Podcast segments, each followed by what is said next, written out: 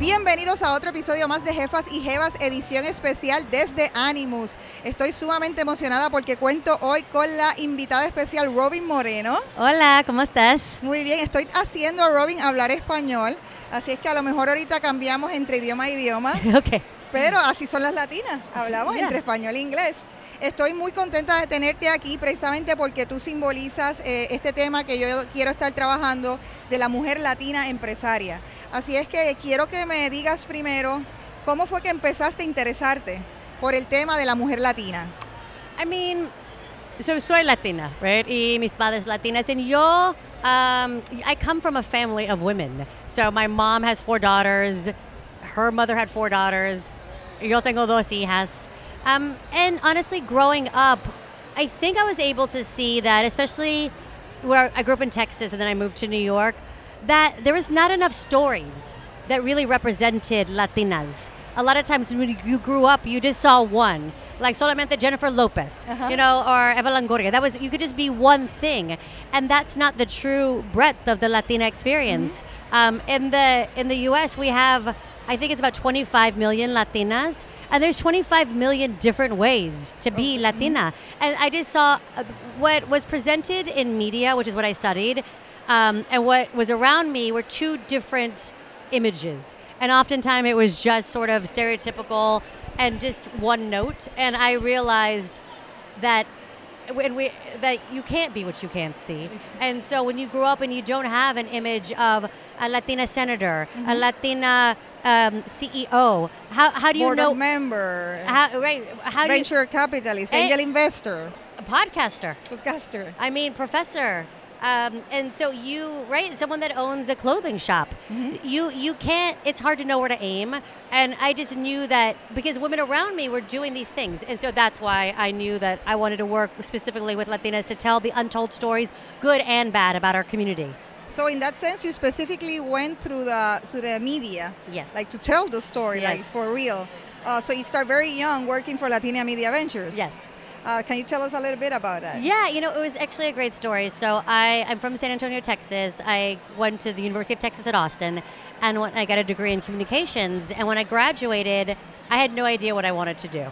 And so, because there's many things I could do. I could go to public relations. I could do, uh, I could work at a magazine. I could work at a Communications. anything, right? And so, but my life changed because I went to the bookstore and I saw an issue of Latina, and it had Jennifer Lopez on the cover, and it was beautiful. It was rich and it was glossy, and it had all the things I love, which was my culture, but also fashion and fun, but for on a mission. And so I said, that's where I want to work. And so I got a one-way ticket to New York City. I walked into their offices with my resume, and Like they, you were sure you wanted to do that. I know, I I knew exactly. I was there. I was like, I'm not going to work anywhere else. I, I and I saw in the back of the magazine it was like offices 1500 Broadway. So I, my sister was living in New York at the time. So I was like, I'm coming. I bought a one-way ticket, live with my sister, find, and I didn't have anything to do. So I was like, I'll just go drop off my resume So you myself. were in college by that time, or you finished college? I had just finished college, and so I so you was focused on I was hyper focused, and I literally was planning on dropping off my resume with just like a front door person, but they let me up and they let me in their offices, and soon I was just walking around You Latina. You, you said that this is my. Yeah, and I said, um, you know, and they were, I think they were about to kick me out of the office. Actually, they're like, "Who is this crazy lady here?" And I said, "I, I want a job." And they said, "This is really weird, but somebody just quit. You can start on Monday." No way. Yeah. It that was- was meant to you. It was yeah, it was really really meant for me. And I left Latina and went to work at many magazines, but it was a real full circle moment when I came back. I mean, years later to become the president. But it's something that is important is that you said that the Latinas that you saw, like Jennifer Lopez or Eva Longoria, those are Latinas that are in the in the um, celebrity and um, music um, music industry and Hollywood business. Yeah. But we were not on the CEO. They were not like on the business side of. Yes, uh, exactly. So probably like you you get into a moment that you say, oh, we need to portray some other roles of women Yeah. ac- across time. Well, exactly. And I think that now, I mean, and they, they call them multi hyphenates, right? Because both of those women are really shrewd businesswomen. I mean, they're Exactly. very, you know, and I think that's the idea is that you only also had, when I was young, uh, you know, kind of one idea of what success was. It was sort of to be famous and on TV, I guess, right? Yeah, exactly. But that's, I mean, that's fine, but that's actually a result of deep work and deep success. It's not really a goal to Uh-huh. itself. I mean, I know that now. Um, and there's also so many ways. I mean, and this I have learned. I've had the luxury of interviewing so many people. So from Dolores Huerta, who's a big activist, to Hillary Clinton, to Sheryl Sandberg, to Rihanna, and hearing their stories. I, I feel like success, and I sort of said it earlier in, when I gave a speech, was it's really about finding your own story because no one can tell your story. Mhm. And that's the seed of whatever business it is, a business or brand, right? So if it's, you know, Jefas Y or Jevas, um, if it's Robyn Moreno, it, that you start by owning and owning all of the story, good and bad. And which uh, is the the Latina that you interview that struck you the most, or you connect more with the with the story? You know, honestly, it was, and again, like not to sort of name drop, but just I, you know, I worked in that world, so I was really able to interview Jessica Alba. Um, the what the Latina that I was the most moved by, having interviewed so many women, was this woman named Dolores Huerta, and I don't know if she's really known here, uh, and she's a Mexican American activist, um, and she co-founded the United Farm Workers Organization. And she is she's an activist. She's and she's literally 89 years old. Oh Okay, my or, or, or, or young. She's a Yeah, wise, uh-huh. wise, wise woman. And when I talked to her, she, She has a lot of energy. she, oh my, she's insane. She, she travels everywhere. You can't keep up with her. She she coined this phrase, phrase "si se puede," which means yes, you can. Yeah. And she and I said, where did you come? And it's a very uh, uh, President Obama actually used uh, yes, it yeah. for his. Uh, Yes, we was can. Mhm. yes, we can was his presidential mantra, Mhm. which he uh, he acknowledged that came from Dolores Huerta. So it was it's a very galvanizing, inspiring message. And when I interviewed her, I said, "Where did you come from?" And she said, "I was trying to." You know, I was trying to get people active to, to go and fight against injustice, and they and they said to themselves, "But no Oh, one's going to listen to me." exactly, No, uh-huh. no, and, and but they, and they had been really, truly like been treated poorly and bad wages and all of these things, and but they said no one's going to listen to me. They had no sense of importance. They had no sense of value that their voice mattered. And she said just spontaneously, "No, sí se puede, sí se mm-hmm. puede," and it was so. that transforming message could, is transforming to people. It, the, the idea that you have everything that you need inside of you to do exactly what you want, and I think it's it sounds like kind of pithy or obvious, but it's But it's- true. yeah, it's not. It's not. It's really true. And one thing that she and also sometimes people need to hear it as well from from other from Yeah. from another person from outside. Yeah, completely. One thing that she also said when I was interviewing her, and I was like, okay, what message do you have for young people? You know, because now, I mean, she's been an activist for a long time, and now, you know, we're still in a mess. Uh-huh. Uh, and, you know, I'm so proud of everyone in Puerto Rico who went out and protested. We know the power of the people, right?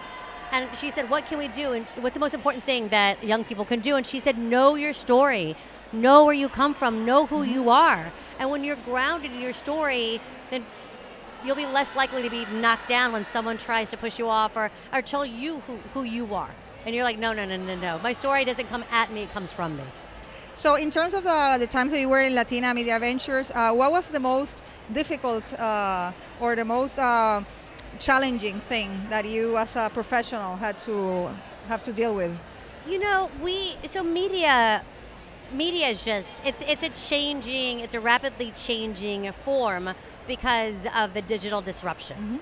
So our our big iconic our iconic property was our magazine. That was the one that actually got moved me from Texas all the way to New York. It was a the visceral, physical. physical, beautiful magazine that was beautiful and telling stories with images um, and, and having that deep telling storytelling.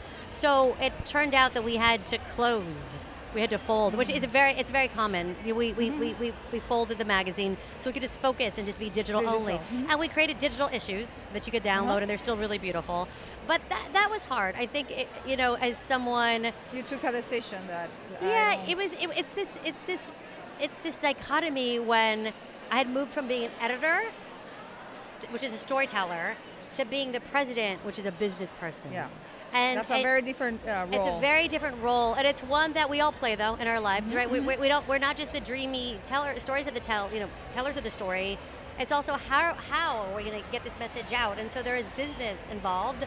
Um, and so, but I had to make hard decisions like that. That were that was heartbreaking to me. Um, but I, I knew we could still do it in many other ways. I identify with that because I have a, a branding studio. Yeah. And I'm of the founders, but I'm a creative person. Yeah. And sometimes you need to be more like CEO and less of a creative.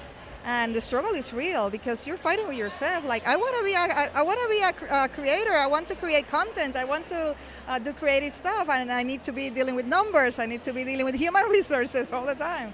So it's a, it's a, it's a when you experience it, something that you need to pick. Either I want to go more like a like a direction of uh, uh, growing the business or being the business side, or more like in the creative. Also, the editor side is a creative side. It is a creative side. So I have a, another question for you. Do you think there are uh, stereotypes for Latino women that we need to abolish or we need to go against them I mean, in general in the states? so so I will say that there have been pervasive stereotypes against Latinas. So this idea that Latinas are very passionate, and the idea that we, you know, are like telenovela stars, um, and also the fact that we look a certain way. And I think that was really important to me at the magazine was to really choose images that weren't just the same. Even though we, I keep talking about Jennifer Lopez or um, you know Sofia Vergara, but they kind of look the same in a way. It's kind, it's very sort of straight hair, um, more or less. Longoria as well. Yeah, Longoria, they kind of they they look like the stereotypical Latina, like you know, long hair, Uh, brown hair. brown hair, sort of like you know, um, they Curve. curvy, But- but, not too big, but they're still thin. And I was like, we, we put the first Afro Latina. Um, her name's Amara La Negra, and so we put. I think she's from the Dominican Republic, and we put her on the cover with her beautiful, beautiful Curly um, hair. big curly hair uh, and her gorgeous, gorgeous like mocha skin. And that was what we wanted to talk about. Is really just there's a lot of different ways. You know, we had a transgender uh, Latina. We had a full figured Latina. There's just we come in a lot. I mean, we have indigenous Latinas, and so I think that was really, really important. Is it not just the stereotypical isn't beauty because I think beauty is so tied to Yeah. Latinas. There's something about Latina beauty, and so we have to showcase again. You can't be what you can't see. To, to, to the young, you know, Afro Latinas, indigenous, non, you know, gender conforming. We have to show that idea of beauty too. It's very wide. And in that sense, uh, I can imagine that also, like in, uh, in sitting at the table, making decisions uh, with other or either women or men. Do you have any problem with the stereotype? I mean, yeah, I, definitely. I, that would I would be not telling the truth if I wouldn't say that. I think you know when I first started, and this is my experience. so I'll speak from this is me. You know, when I first, I think would go into certain rooms. I think I used to kind of like hold back my Latina-ness, whatever that looked like. Oh yes, I get like it. I did, you know, I, I would leave. yeah, let me not be so loud. Let me Yes. not be so strong. yeah, not, not too strong, not so loud, you know, not so passionate, not so angry, not so excited.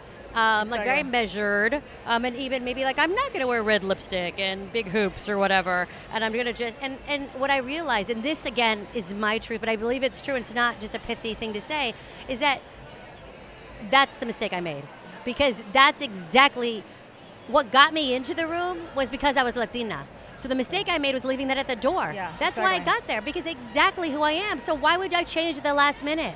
And that's why in every company in any industry they want Latinas because we bring it all. We bring the Yeah, depth of our experience. We bring our whatever we call it, our passion, our verve. Um, but it also is our own inherent truth and our Mm-hmm. singular story that's still not being told. And so, no, like being Latina is our superpower. Exactly, that's true. I think that's great. Um, that's a great advice for, for all of the jefas y jevas that are listening. I just have one last question. Yes, of course.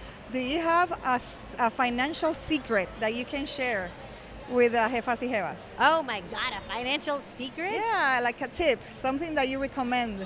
You know, I so I, I I've had in the past like a really uh, loaded relationship with money. We didn't have a lot of money coming up, and so I think when I grew up, I wanted to be really measured and really.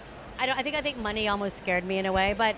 I heard a piece of advice that I think is the biggest deal. So uh, what I'm trying to say is I used to save a lot of money. I wouldn't always spend the money or Uh-huh, buy the uh-huh. things because I knew what it's like to not have the money. Exactly. And so, and I used to always say, like, oh no, I can't afford that. I can't afford that. I can't afford this. And I had a friend that she pointed out, No, no, no. You can afford it.